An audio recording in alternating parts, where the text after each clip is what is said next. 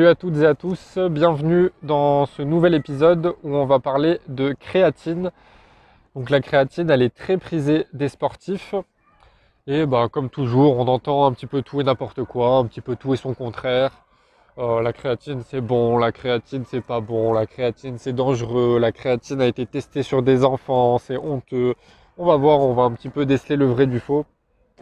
Et euh, bon bah je vous spoil, la créatine c'est excellent, mais à condition qu'elle soit de bonne qualité. Et je vais vous expliquer pourquoi, à mon sens, tous les sportifs qui pratiquent un sport de force, un sport explosif, euh, devraient en consommer. Pourquoi euh, particulièrement les végétariens et les véganes, surtout s'ils sont sportifs, devraient faire attention à leur consommation de créatine. Donc la créatine, euh, avant toute chose, qu'est-ce que c'est? C'est un acide aminé qui est dit non essentiel, c'est-à-dire que si on ne consomme pas via l'alimentation, euh, c'est pas très grave, on va pas, va pas mourir, tout va bien se passer, mais euh, ça peut être utile d'en avoir via l'alimentation, comme vous allez le voir après. Donc la créatine, elle est stockée principalement euh, dans le foie et dans les muscles et elle a énormément de bénéfices. Euh, ça fait plus de 100 ans qu'il y a des recherches sur le sujet et euh, on, a découvert que la créatine avait énormément de bénéfices, que ce soit pour la récupération sportive, donc moins de courbatures, une meilleure récupération, une meilleure cicatrisation, surtout des, fibres musculaires.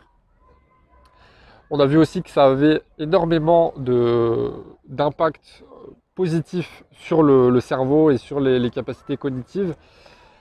Donc euh, ça améliore vos performances intellectuelles, c'est le top. Et que ça avait énormément de, bénéfices en termes de force. Euh, c'est pour ça bah, que la créatine, elle est surtout très prisée dans des sports comme la musculation, comme le powerlifting, euh, comme l'athlétisme, pour ceux qui, font des épreuves de type sprint, ou pour tout type d'effort explosif, qui va être assez court mais très intense. Donc on retrouve principalement la créatine dans tous les produits d'origine animale, donc la viande, le poisson principalement. Donc c'est pour ça que je disais tout à l'heure que les végétariens et les véganes devraient surveiller leur consommation de protéines parce qu'ils pourraient être entre guillemets carencés en créatine. Je dis entre guillemets parce que, euh, comme je l'ai dit tout à l'heure, c'est un acide aminé non essentiel que le corps est capable de produire par lui-même. Donc il n'existe pas de carence en créatine à proprement dite mais c'est quand même très utile d'en avoir via l'alimentation. Surtout euh, si euh, c'est végétarien ou c'est vegan, ils sont sportifs parce que bah, leur récupération sera plus compliquée sans créatine. Donc la créatine, on la retrouve principalement dans la viande, dans le poisson. Donc c'est intéressant d'en consommer. Mais vous allez voir que euh, bah, l'idéal, c'est pas de, manger de la viande ou du poisson juste pour avoir de la créatine parce que en réalité, la créatine qui se retrouve dans l'alimentation, elle est, elle est pas très bien assimilable. Donc c'est bien d'en avoir un petit peu pour compléter, mais voilà, sans plus. Si le but c'est juste d'avoir des apports en créatine, bah voilà, ne, mangez pas de viande ou de poisson juste pour ça. Tout simplement parce qu'en général, la viande ou le poisson, euh, dans la plupart des cas, on les mange pas crus, on les fait cuire. Et la créatine, elle résiste très très mal à la cuisson. Donc c'est pour ça que c'est très intéressant de consommer la créatine sous forme de complément alimentaire. Donc en général c'est sous forme de poudre ou sous forme de gélule.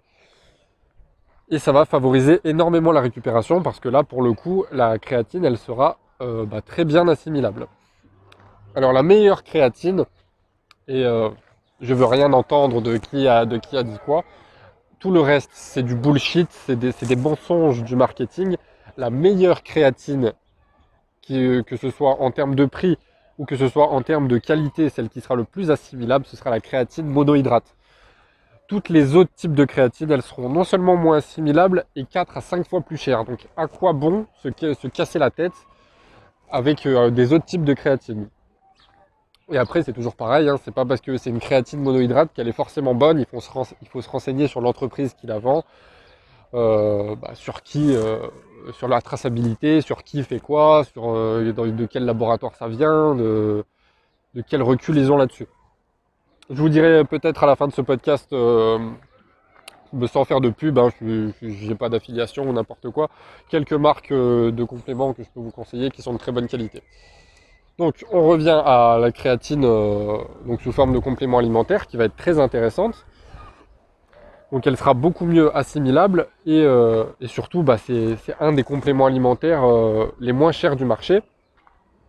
et c'est aussi un des rares compléments alimentaires euh, qui sera, donc pour les sportifs surtout, qui sera plus utile sous forme de complément alimentaire qu'à travers l'alimentation. Parce que comme je l'ai dit, la créatine ne résiste pas très bien à la cuisson. Donc en plus de ça, le fait de consommer de la créatine, euh, ça va favoriser de la. Donc il y en a qui disent que ça va favoriser de la rétention d'eau. Il ne faut pas consommer de créatine euh, parce que c'est dangereux. Après on va avoir l'air plus gros, machin, c'est pas bon. Non, c'est la, créatine, oui, ça va favoriser la rétention d'eau, mais ce que ces personnes oublient, c'est que c'est de la rétention d'eau intracellulaire et intramusculaire. Ça veut dire que la, créatine va absorber euh, l'eau dans, les muscles, en d'autres termes. Donc bah, c'est le top, parce que déjà, les muscles auront l'air plus massifs. Et en plus de ça, ça va favoriser, comme je l'ai dit tout à l'heure, donc ce n'est pas le seul facteur, mais ça va favoriser des gains de force que ce soit pour, le, pour les fibres musculaires, donc ce qu'on appelle myofibrillaire ou sarcoplasmique. Je ferai euh, peut-être un podcast dédié sur euh, ce qui est le, les myofibrilles et le sarcoplasme. Donc voilà, ce qu'il faut retenir, c'est que la créatine, elle agit aussi euh, à travers la rétention d'eau, mais pas la rétention d'eau négative comme on a souvent l'habitude bah, de l'entendre au quotidien. surtout chez les personnes qui ont tendance à faire du diabète, ainsi de suite.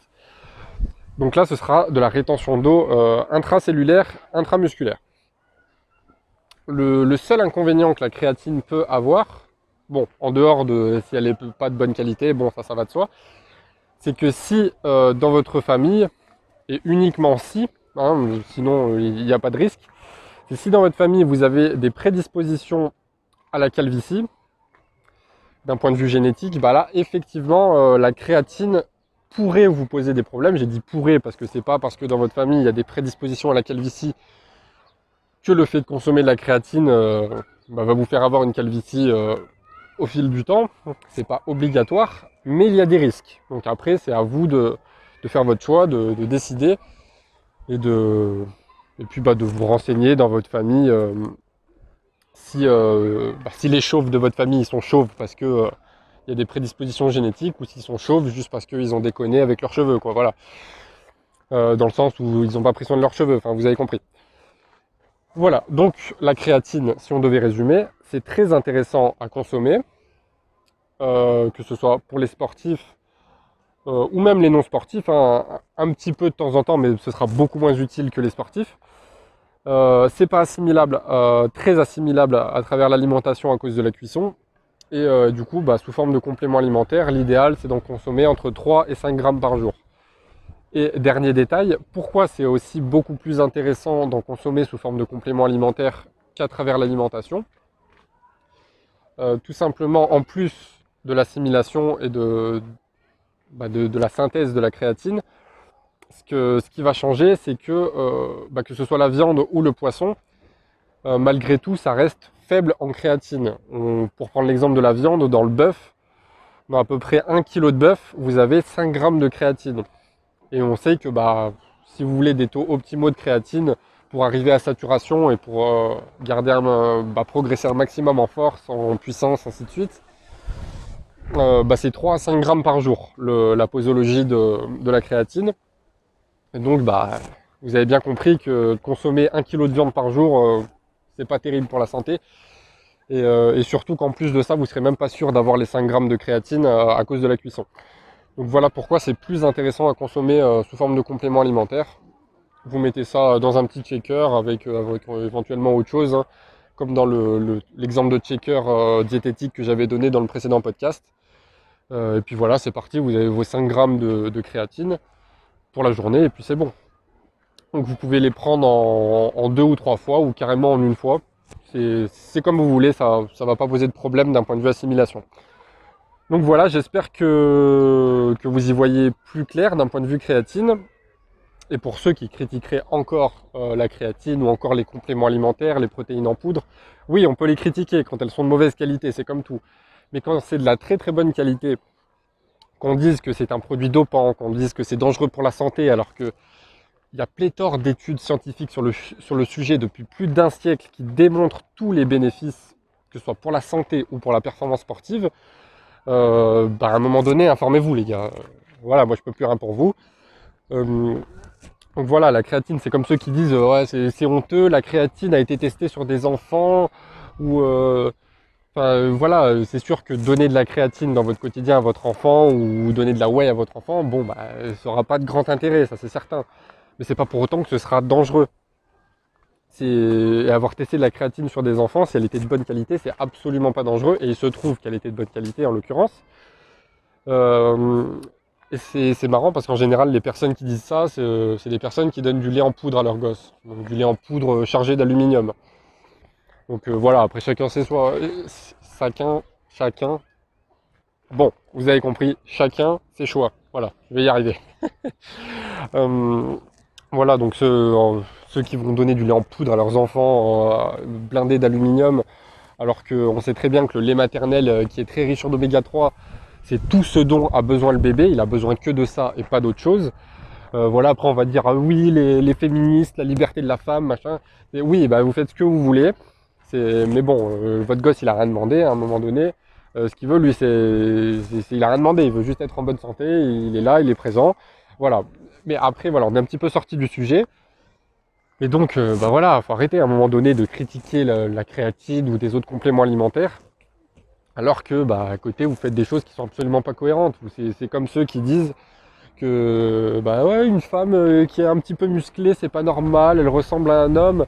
Mais par contre, une femme euh, qui va manger au kebab tous les jours, ça, c'est plus normal, ça, c'est plus acceptable, ça, parce que dans la société, voilà, on est dans la norme, quoi. On est, on est dans la médiocrité, voilà, comme d'hab. Hein. On, encourage toujours de plus en plus euh, ce qui est médiocre plutôt que bah, la montée en puissance, plutôt que de se tirer les uns les autres vers le haut. Heureusement, il y a beaucoup de personnes qui se tirent vers le haut, mais je dirais que voilà, c'est quoi C'est tout au plus 20% de la population. Enfin bref, c'était la petite parenthèse du jour. Donc euh, j'espère que ce podcast vous a bien éclairé sur la créatine. Et puis, euh, bah, si t'es pas encore abonné à ma page Instagram, qu'est-ce que tu fabriques? Va t'abonner, Sport28, tu connais.